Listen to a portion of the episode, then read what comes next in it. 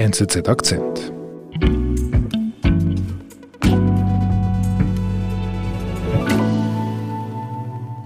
Peter Fischer ist hier im Studio. Hallo. Grüezi mir an. Hallo, freut mich. Du bist unser Chefökonom im Hause NZZ. Und jetzt findet ein großer Anlass in Davos statt, das Weltwirtschaftsforum, das WEF. Und wir sprechen heute über die Person, die eigentlich das Gesicht dieses WEFs ist, Klaus Schwab, Mr. WEF.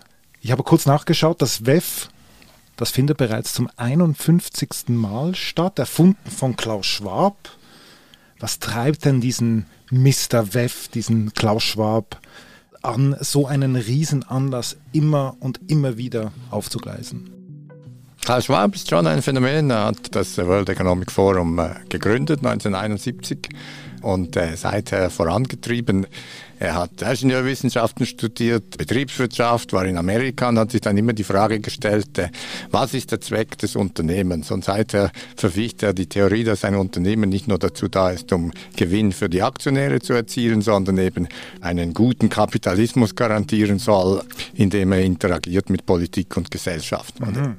Und er ist getrieben von dieser Mission, Wirtschaft, Politik und Gesellschaft zusammenzubringen, um eine bessere Welt, ein besseres Unternehmertum, einen besseren Kapitalismus möglich zu machen. Die, die Menschheit hat auch jetzt die Möglichkeit, sich selbst zu vernichten. Aber die Menschheit hat auch die Möglichkeit, eine bessere Zukunft zu gestalten. Sie sind ein Optimist? Nein, ich, ich glaube, die Welt. Und du hast ihn jetzt getroffen? Ich habe ihn neulich getroffen, habe ihn schon verschiedentlich getroffen, ja, und ich glaube wirklich, der Mann hat eine Mission, dafür äh, lebt er. Ich meine, wenn wir, wenn wir alle Pessimisten wären, dann wären wir wahrscheinlich schon längstens untergegangen. Probleme lassen sich mit gutem Willen lösen. Und wir, wir haben die Möglichkeit, die Probleme zu lösen. Wir haben auch die Möglichkeit, die Umweltprobleme zu lösen. Es braucht die Zusammenarbeit dazu. Ich, ich glaube daran und ich, ich kann das nicht machen. Ich kann nur die Plattform zur Verfügung stellen, dass die Leute, die die Kompetenz haben, intellektuelle Kompetenz und machtmäßige Kompetenz, dass die zusammenkommen und zusammenwirken. In Davos in den Schweizer Bergen startet das 52. Jahrestreffen des Weltwirtschaftsforums, das WEF. Peter Fischer konnte vorab mit dem Mr. WEF, mit Klaus Schwab über seine Person und über den Zustand des Gipfeltreffens nach der Pandemie sprechen.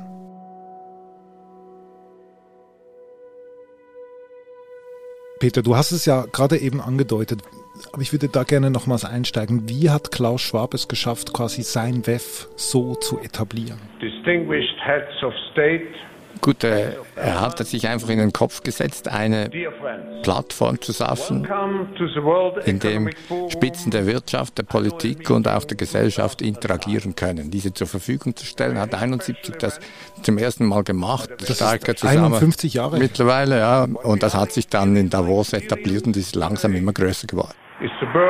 Auch dass jedes Land seinen Beitrag dazu leistet. Dear Mr. Schwab.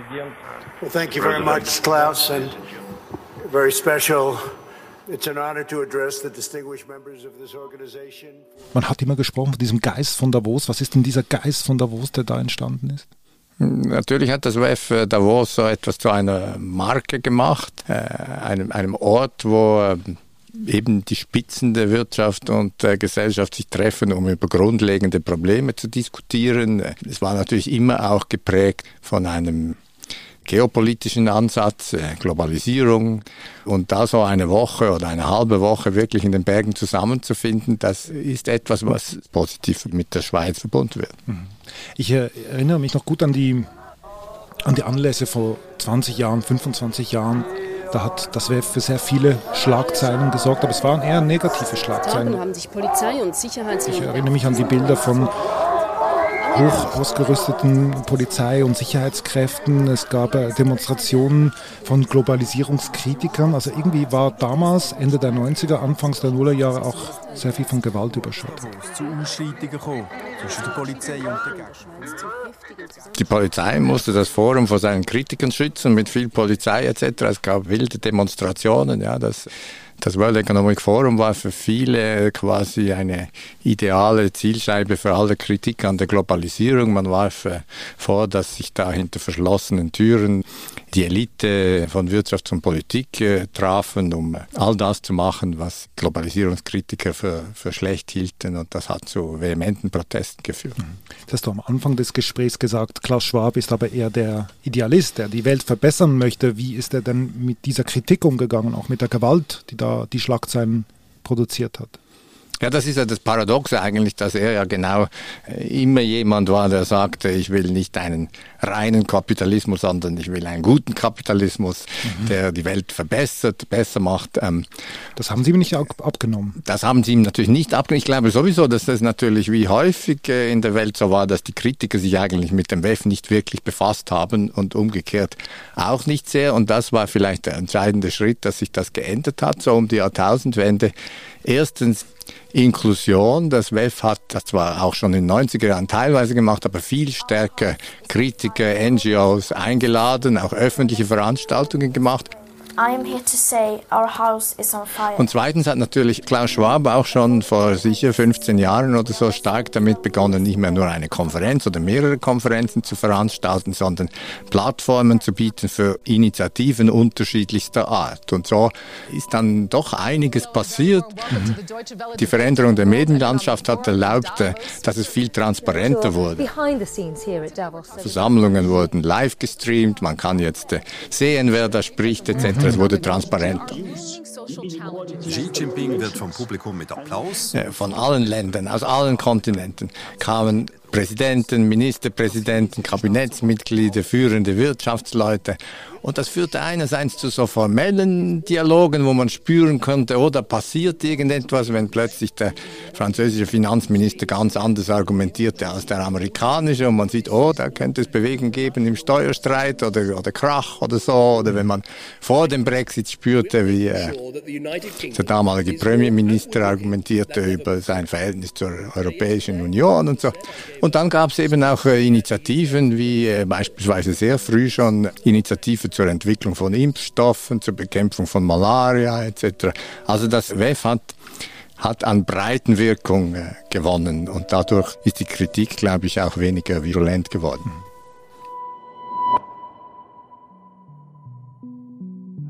2020 haben sie noch in Davos 50. WEF erfolgreich durchgeführt und, äh, und im März äh, hat dann Corona die Schweiz gelernt. Wie ging es mit dem WEF während der Pandemie? Niemand hat äh, eine solche Krise erwartet. Das war natürlich auch ein äh, Schock für das WEF. Es musste abgesagt werden, also das, nicht das WEF, sondern das Jahrestreffen äh, musste abgesagt werden in Davos. Es wurde mehrmals verschoben und dann wieder abgesagt. Das WEF hat in der Zeit allerdings auf virtuelle Veranstaltungen online gewechselt. Und Klaus Schwab selbst hat drei Bücher geschrieben. Drei Bücher? Drei Bücher in zwei Jahren. Ich bin beeindruckt. Schaffe ich knapp noch.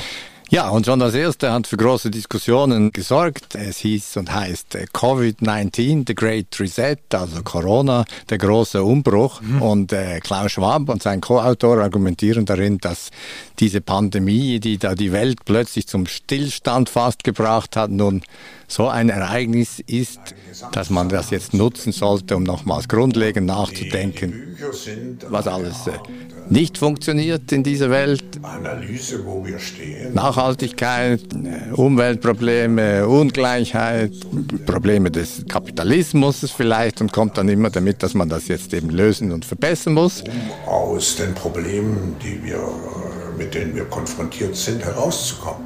Das war zum Beispiel das Great Reset Buch. Er hat eigentlich in diesem Great Reset hat er argumentiert, das ist jetzt die Chance, die Welt nachhaltiger, gerechter, sozialer zu machen. Und dann?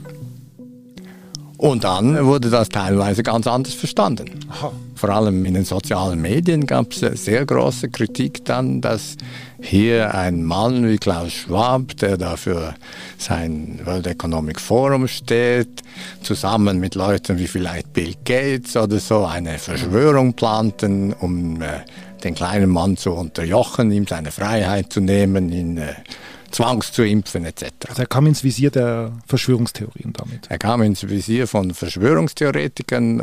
Dazu kam natürlich auch noch, dass er sich schon früh dafür aussprach, Impfungen zu entwickeln und die dann auch zu verbreiten, auch armen Ländern zur Verfügung zu stellen. Und die Impfgegner haben da natürlich erst recht in ihm jemand gefunden. Und das alles aber, wenn ich dich quasi richtig verstehe, weil er mit dem Titel Great Reset irgendwie eine Art Steilvorlage gegeben hat. Covid-19, The Great Reset, der große Umbruch, wurde empfunden von den Kritikern als eine Verschwörung.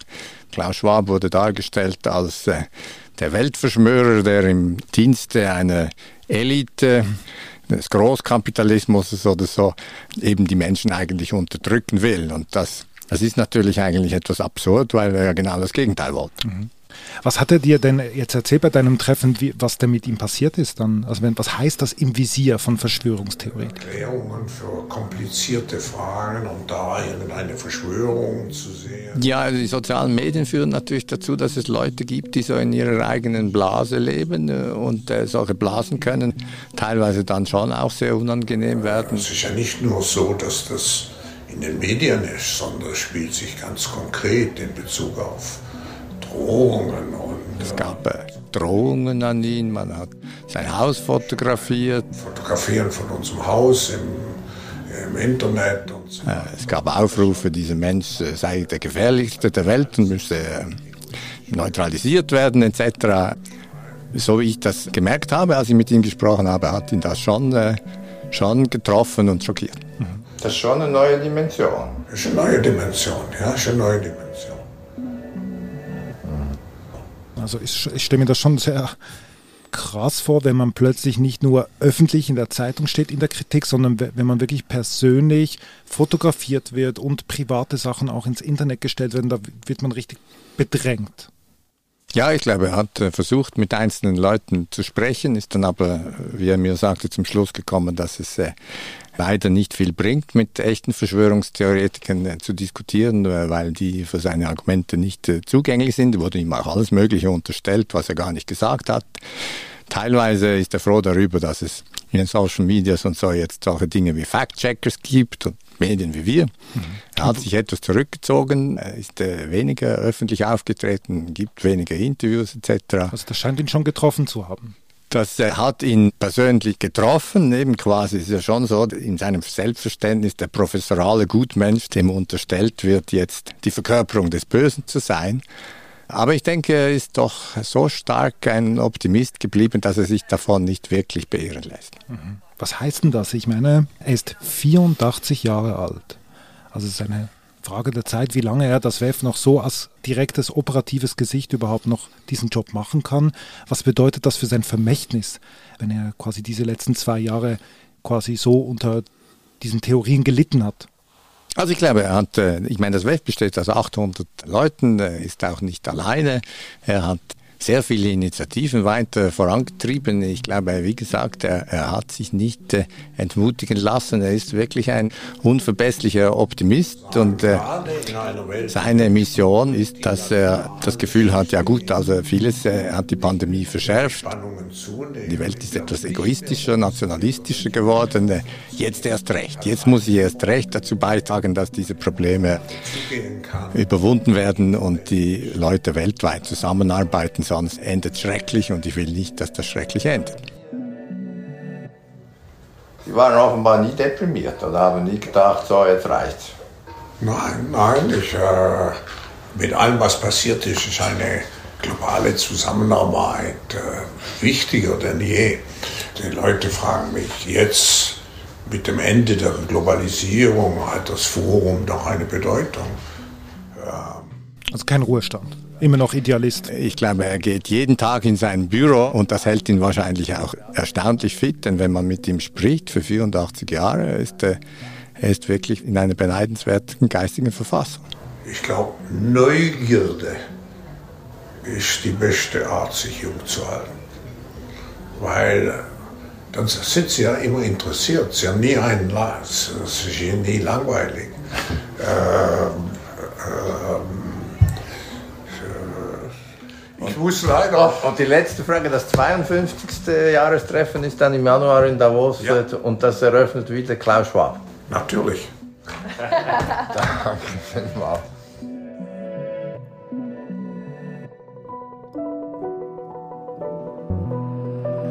Gut.